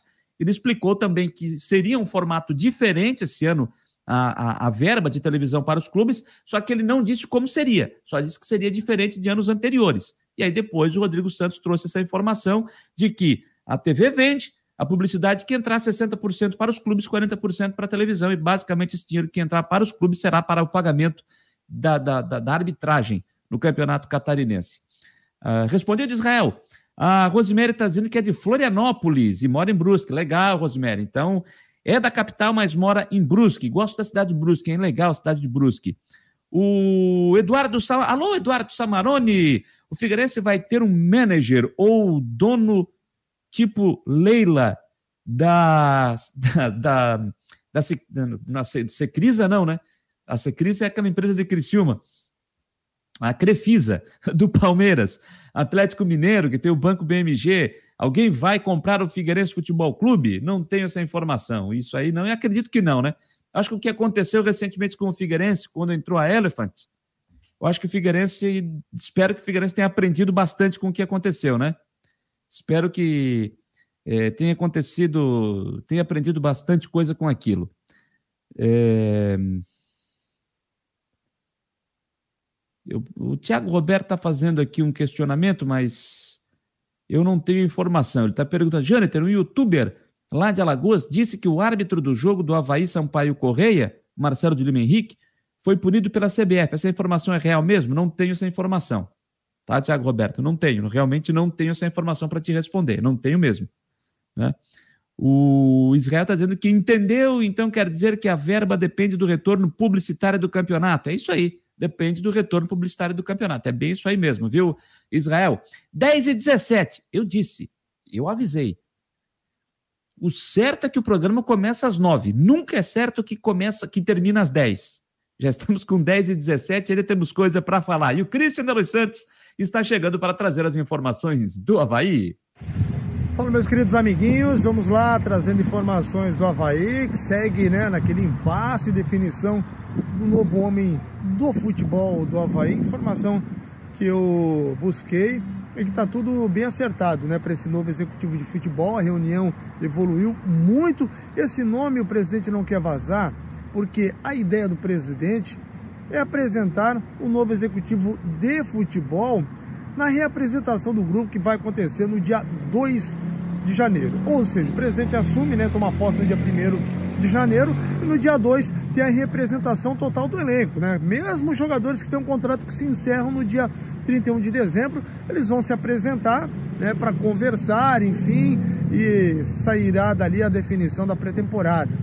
É, claro que alguns jogadores já vão ter essa sua situação aí resolvida aí a partir da semana que vem. Por exemplo, vou dar um exemplo. O Betão, zagueiro que teve o contrato dele renovado, né, no começo do ano, ele renovou por mais um ano. Ele até dezembro, né, não sabia se ia ficar, não sabia se ia participar da, da pré-temporada e tal. Conversava com ele, ele foi vários dias do clube fazer exame e depois é que acertou para a renovação e ele permaneceu no elenco. Então, acho que vai ser feito algo nesse sentido. Tudo depende, primeiramente, deste homem do futebol, que, segundo o presidente, vai ser anunciado somente no dia 2 de janeiro, a não ser que esse nome vaze antes. Se vazar, a gente vai trazer informação para você. Era isso, galera. Informações do Leão, repórter Christian de Los Santos. Obrigado, Christian, trazendo as informações do Havaí Futebol Clube. Eu só queria fazer um comentário em cima disso que o Christian está dizendo, a informação que ele está trazendo aqui, de que a ideia é, do presidente Júlio Hertz, a nova direção, presidente eleito, é de anunciar o novo executivo de futebol no dia 2 de janeiro, quando o elenco se apresenta. Tudo bem, eu acho que é um, acho que não há problema, mas eu acho que isso deve até acontecer antes, né? Até para ficar tudo bem claro, bem transparente do que está acontecendo nesse processo de montagem de elenco para a temporada do ano que vem. Agora, o Christian chegou a dizer ali que, que no dia 2 se apresenta todo mundo, inclusive jogadores que terminam o contrato, e somente depois disso é que se discute se fica, se não fica. É claro que outros jogadores, de repente, têm a situação resolvida antes. Eu, particularmente, acredito que jogadores que têm contrato terminando agora, no final do ano, e, e, que não, e que não vão permanecer, eu acho que eles nem se apresentam, né? Porque já vão resolver os seus, o, seu, o seu futuro, já vão para o seu novo clube. Agora, se for assim como o Christian está dizendo, no meu ponto de vista, já começa errado. A nova gestão já começa errado, para deixar para resolver. Olha, Tem jogador que termina dia 31 de dezembro, vamos assim que tudo começar, quando eles se representam, eles se representam, a gente conversa, vamos ver se fica, se não fica. Se for assim, realmente já começa errado. O tempo já é curto, né? Para a temporada 2022 que já está batendo na porta. O tempo já é curto. E se deixar para resolver futuro dos jogadores, de que tem contrato terminando, e só vai conversar na apresentação no dia 2 de janeiro, aí já começa errado, né? Já começa errado. Esse, esse é o meu ponto de vista. Particularmente, o Cristo está trazendo como informação. Sinceramente, acho que não vai ser assim. Geralmente a gente sabe que não é assim. A não ser que tem jogador que termina o contrato agora e o Havaí já tem a certeza que esse atleta vai ficar. No dia 2 se apresenta para conversar apenas para fazer aqueles ajustes, né? Apenas os ajustes. Aí tudo bem. Agora, deixar para se apresentar no dia 2 e a partir daí começar a pensar, aí vai começar, não vai começar atrasado, vai começar muito atrasado. E só para lembrar, né, o presidente, na entrevista que nos concederam, marcou o debate na segunda-feira, ele disse que a ideia, pelo menos tinha como um planejamento, o início, uh, para essa semana já estar é, acertado com o novo executivo de, de futebol. Chegou até a dizer que acreditava que até, de repente, até esta quarta-feira, pudesse estar acertado com esse executivo de futebol. Pelo menos até agora não foi anunciado o nome deste profissional. Eu, sinceramente, eu acho que o Havaí vai anunciar antes, tá? Não vai deixar para anunciar no dia 2 de janeiro. Acho que vai acontecer antes. E eu acho que até deveria. E acho até que deveria. Anunciar o nome do novo executivo, define, já está definido que o Ximenes não vai ficar, né? apesar do presidente Francisco Batistotti ainda estar no comando, ele fica até o dia 31 de dezembro, né? está tendo agora esse processo de transição né? para mudança de direção. Então anuncia o nome do novo executivo e começa a trabalhar na montagem do elenco para o ano que vem. Porque se for nessa linha que o Christian trouxe como informação, aí já começa muito tarde. Pelo menos esse é o meu, meu ponto de vista. Rafael Manfro tinha que apresentar o projeto do ano. Começa o estadual com o time titular ou com o sub-23? Vai manter a base do time? Quem é o técnico? É, tudo vai passar, né? Tudo vai passar é, pela, pela, pela contratação do executivo de futebol. O Nicolas Tavares, o Júlio toma posse apenas em janeiro, é isso, dia 1 de janeiro, mas já está no trabalho de transição. Ele já está trabalhando na, nessa questão de 2022. Isso ele mesmo disse aqui na segunda-feira na entrevista que já tem mantido contatos, conversas com o presidente Francisco Batistotti e o próprio Havaí ontem anunciou, uh, publicou uma nota em seu site explicando e, uh, o processo de transição que está montada, a equipe que foi montada para esse processo de transição, tudo isso já está sendo feito, está lá no site do Havaí. Basta só dar uma olhada. Então, é, não quer dizer porque o presidente eu sei disso, gente. O presidente vai assumir dia 1 de janeiro, que o presidente está na casa dele esperando chegar o 1 de janeiro, dia 31, estoura champanhe, viva 2022, e no outro dia de manhã tá, vai chegar na ressacada. Eu sei que não é assim. Ele já está trabalhando, óbvio que ele está trabalhando. Né? Isso a gente sabe. Não só ele, como todo o departamento, de, todo o departamento está trabalhando para isso, porque o Marquinhos vai continuar. O Marquinhos é peça fundamental dentro desse esquema do departamento de futebol o Marquinhos estava na chapa, no nome dos, das três chapas, tá? Isso nas, na entrevista que a gente fez com as três chapas na semana passada, as três chapas foram claras que o Marquinhos continuaria em quem vencesse. Então, o Marquinhos vai continuar, né? Vai, vai continuar.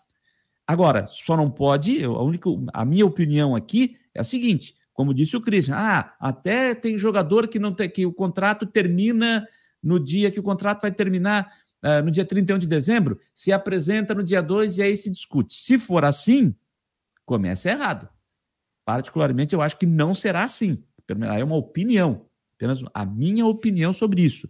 Quem não tem contrato se define mais ou menos se, se não vai ficar, então não tem por que estar aqui no dia 2. E até porque se não vai ficar, tem contrato encerrado e não vai ficar, tem muito jogador que já está resolvendo seu futuro. Entrou de férias, mas já quer saber para onde vai no dia 2, no dia 3 de janeiro, para qual cidade vai, para qual clube estará defendendo, né? No, no, ano que vem. Então, vamos esperar aí os próximos dias. Acredito que, quem sabe, ainda essa semana o Havaí possa estar anunciando o seu executivo de futebol. É, o Thiago Roberto, o presidente não pode ficar parado, já tem que começar a articulação para não atrasar mais ainda. É isso que eu falei, né, Thiago? Ele está realmente ele está trabalhando, já está trabalhando nesse, nesse processo de transição. Gente, teve uma novidade hoje aí, teve uma novidade é, que a CBF publicou, enviou uma nota é, um documento para os clubes brasileiros, que ela está criando uma janela nacional de transferências para o ano que vem. Vocês lembram aí, vocês sabem que tem, por exemplo, a janela de transferência internacional. Tem a janela tanto Brasil para o exterior e tem a janela do exterior para o Brasil. Né? É obrigado a cumprir os, os negócios, precisam ser feitos dentro das datas da janela. E agora a CBF criou uh, para 2022 também a janela nacional de transferência. Como é que vai funcionar? Vai ser assim, ó. Tem uma matéria que eu estou pegando aqui do. Está publicado lá no site da CBF, mas eu estou vendo aqui na matéria que está publicada no site do, do Globo Esporte. É, em ofício enviado a clubes e federações estaduais nos últimos dias, a CBF comunicou a criação de uma janela nacional de transferências para 2022, atendendo uma exigência da FIFA. Na prática, os dois períodos de registros de novos atletas, que se antes limitavam as transferências internacionais, agora deverão ser respeitados também para o registro de, de transferências entre clubes brasileiros, sobre as mesmas regras e exceções. Antes, aqui no Brasil, negócios aqui no país, em qualquer momento, né? Só tinha que cumprir a data final lá, tinha a data final de prazo final de inscrição, né? Tinha aquele prazo final de inscrição e acabou. Agora, gente, em 2022 será diferente, hein? Vai obrigar os clubes a se organizarem mais. Os clubes vão precisar se organizar mais para 2022. As janelas de transferências no primeiro semestre vai de 19 de janeiro até 12 de abril. Então, os negócios podem ser feitos neste período, entre 19 de janeiro e 12 de abril. No segundo semestre, aí já é mais curto, hein? É de 18 de julho a 15 de agosto. Tá certo? E, inicialmente, a regra se aplica apenas para os clubes das séries A e B do futebol masculino, seja para saída ou chegada de jogadores. A previsão é que ela seja estendida aos demais, às demais divisões a partir de 2023. Então, gente, é o seguinte, ó. É, nenhuma transferência nacional pode ser realizada fora do período especificado, aquelas datas que eu citei ali. Exceções, tal qual em transações internacionais, que são aquelas que os jogadores sem contrato com qualquer clube ou que tiverem vínculo rescindido antes do fim dessas janelas. Já os jogadores emprestados também só podem retornar aos clubes de origem dentro das janelas, daquelas datas que eu citei ali. Então, é, vai ser um negócio que os clubes vão precisar se organizar. Olha aqui, até então os clubes podiam registrar atletas a qualquer tempo, limitando apenas o prazo de inscrição, como eu falei assim. É, deixa eu pegar mais dados sobre isso, né? Mais dados sobre isso. É, é o seguinte, né, gente? Então, os times, por exemplo, pegar, deixa eu voltar nas datas aqui, ó. Por exemplo, vamos pegar o exemplo do Havaí na Série A, certo? Que vai jogar a Série A. Ele vai fazer as suas contratações visando o Campeonato Estadual e o Campeonato Brasileiro. Ou seja, ele vai poder fazer contratações entre 19 de janeiro e 12 de abril. Certo? Então, vai pegar ali a reta final uh, do Campeonato Estadual, Copa do Brasil, e o início da Série A do Campeonato Brasileiro. Certo? Entre 12 de abril e 18 de julho, entre 12 de abril e 18 de julho, os clubes não podem fazer negócios, não pode ah, negócio que eu falo dentro do Brasil. Por exemplo, ah, o Havaí se interessou, viu um destaque de um time, de um, sei lá, um exemplo aqui, pegou, viu o destaque do América Mineiro, um exemplo aqui. Mas entre esse período, entre 12 e 12 de abril e 18 de julho, ele não pode contratar. Ou seja, o Havaí vai ter que ter o mesmo, vai ter o mesmo grupo de 12 de abril a 18 de julho. Não vai ter contratação ali.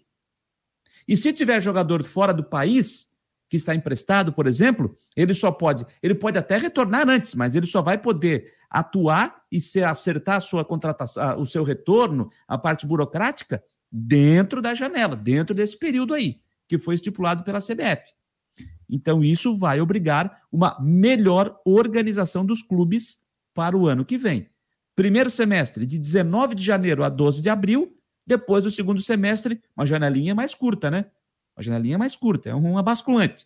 18 de julho a 15 de agosto. Então, essa é a novidade que tem para o futebol eh, brasileiro para o ano que vem, né? O Alô Henrique Santos, se o Havaí não rejuvenescer a defesa e dar mais experiência ao ataque, cai rápido na Série A. Laterais e atacantes atuais eh, são de Série B, é a opinião do Henrique Santos. O Eduardo Araújo Miller pergunta: O Copete sai ou fica? Depende do executivo de futebol, de quem será o técnico, o Claudinei fica ou não. Tudo isso vai passar é, nessa reformulação do departamento de futebol com a chegada do novo executivo. Então não dá para não dá para dizer ainda, né? Eu acho que o Havaí tinha que trabalhar para ele ficar. Lembrando que o Curitiba já demonstrou interesse na sua contratação.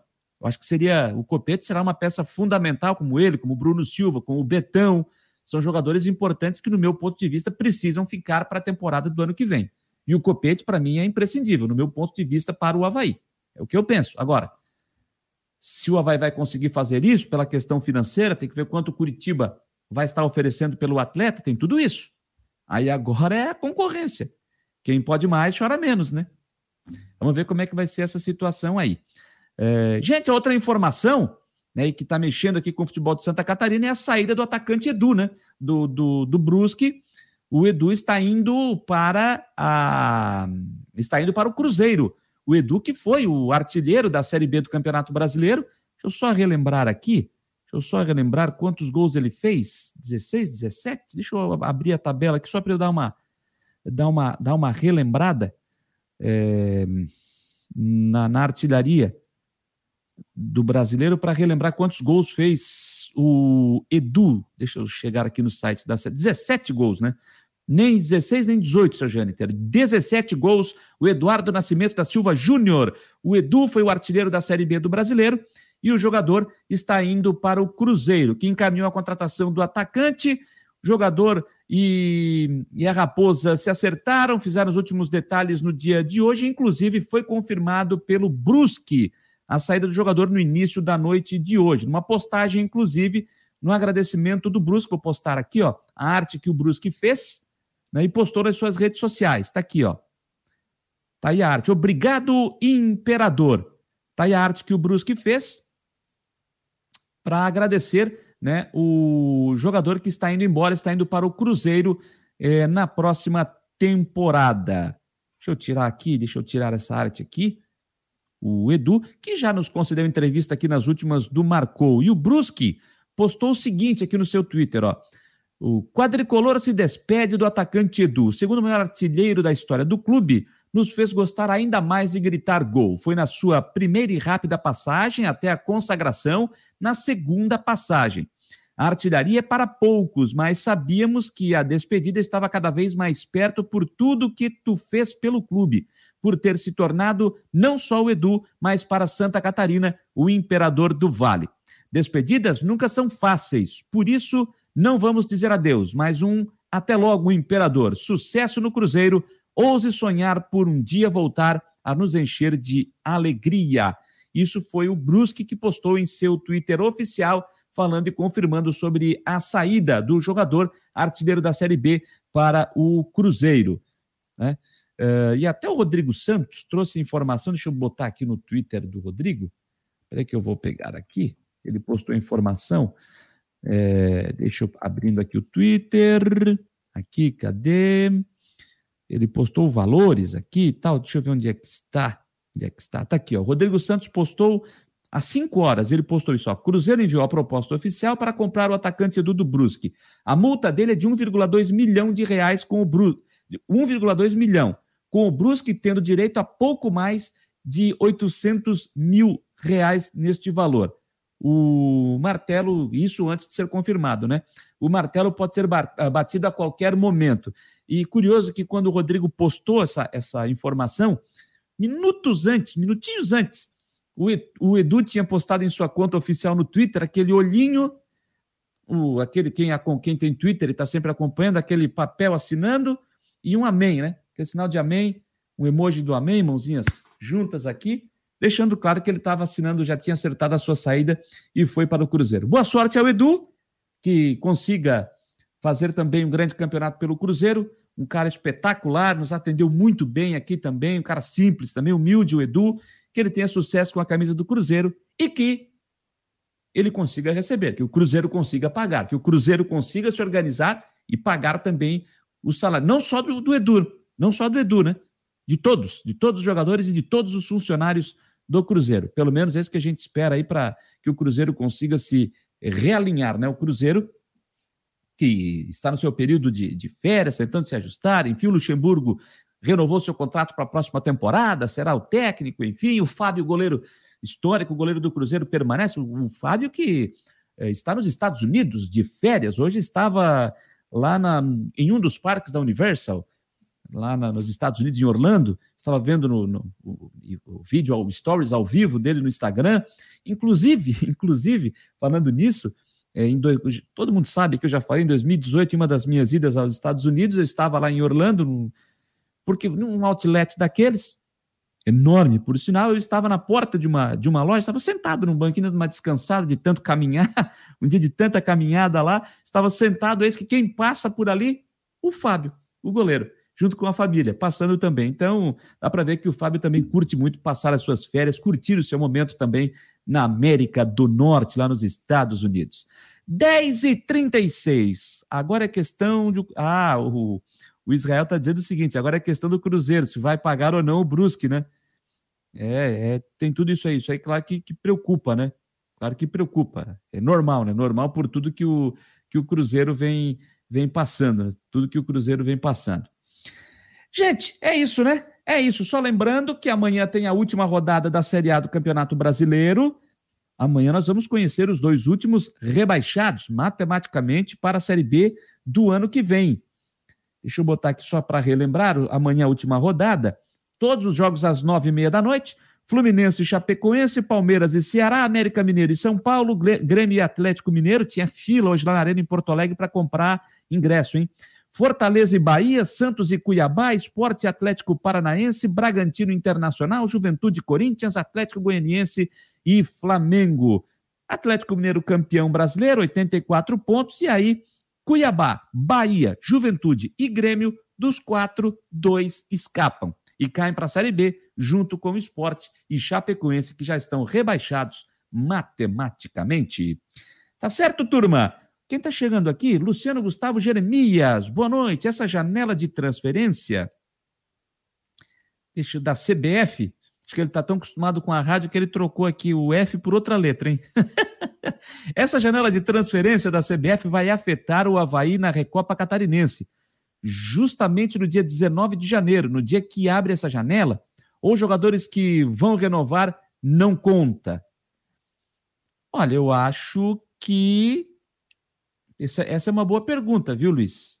Acho que isso é uma boa pergunta. Já vai estar tá valendo. É, uma boa pergunta é, essa situação aí. É uma boa pergunta, porque é exatamente no dia 19 de janeiro. É que tem uma situação aí, né, que a gente precisa colocar, né, Gustavo? É, tem uma situação aí. É que o, o dentro do calendário da CBF, para o ano que vem, as, os estaduais começam no dia 23 de janeiro. Começa no dia 23, na verdade, no dia 26 de janeiro. Para ser bem, bem exato, tá no dia 26 de janeiro. Como o Campeonato Catarinense vai ter uma data a mais, a CBF disponibilizou 16 datas e o, e o Catarinense tem 17, para que lá na frente a, a federação não ficasse procurando uma, um, procurando uma data para poder achar essa 17, né? O que, que, ela, que, que a federação fez? Ela começou antes do calendário, que começa no dia 26, que era uma quarta-feira. Então, o campeonato começa no dia 23, no domingo. Então, ela antecipa algumas, alguns dias, três dias, para não ter problema lá no fim. Então, tem essa situação. E como nos últimos anos a Recopa ela acontece antes, é, ela acontece antes do início do campeonato catarinense, é, vai começar o dia 19. E tá aí um, você me deixa um bom questionamento, eu vou até anotar aqui, Gustavo, para que amanhã eu faça esse contato com a Federação Catarinense de Futebol para tentar entender isso aí. Se de repente pode sofrer alguma mudança por conta disso, como é que vai funcionar, se os times terão que jogar, se Havaí e Figueirense terão que jogar com os jogadores que já têm contrato, jogadores que permanecem e têm contrato com o clube, os novos só podem ser, eh, eles só podem ser inscritos a partir do dia 19 de janeiro. Esse é um bom questionamento que você está fazendo. Eu vou deixar anotado para amanhã tirar essa dúvida aí. Tirar essa dúvida. Eu acho que é um bom questionamento que você faz. Te agradeço aí, viu, Luiz Gustavo Jeremias. Licineia Machado. Boa noite, Jâniter. boa noite. Você chegou só para dar o boa noite e para descansar, porque nós já estamos indo embora, tá? Valeu, Licineia. Olha, um grande abraço, turma. Agradeço demais. Muita participação aqui de novo, a interação. Vocês que estiveram conosco também pelo nosso site, marconosport.com.br, também pelo YouTube, pelo Face, pelo Instagram, pelo Twitter, pelo nosso app. Muito obrigado pela sua parceria. E amanhã nós estaremos aqui de novo no Marcou Debate, a uma hora da tarde, discutindo os principais assuntos esportivos aí do dia. E amanhã, a partir das nove horas da noite, com as últimas do Marcou trazendo mais entrevistas, mais informações e muita coisa para você aqui. Tá certo? 10h41? Tá na hora de, ó, fazer uma naninha, né? Então vamos porque eu já tô com sono. E vocês também. Tchau, boa noite. Até amanhã.